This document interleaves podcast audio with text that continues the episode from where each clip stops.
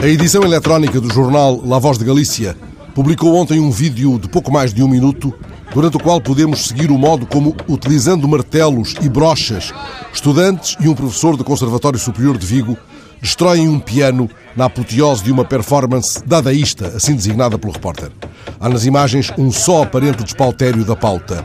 Os executantes martelam notas de um tema de Eric Satie, o mais longo alguma vez escrito para piano. Martelam, literalmente. É uma atuação a muitas mãos, incluindo de mãos de pintura.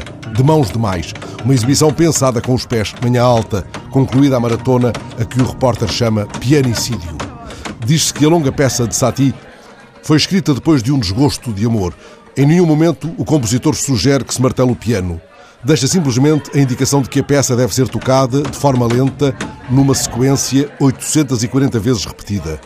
Foi o que fez a pianista Joana Gama, há pouco mais de um ano, na Fundação Calouste Gulbenkian, depois de uma anterior atuação durante o Festival Jardins Efêmeros, em Viseu.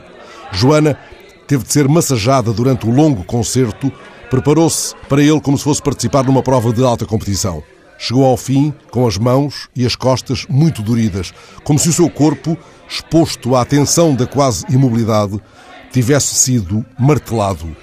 Que sentirá ela vendo estas imagens? Vexação?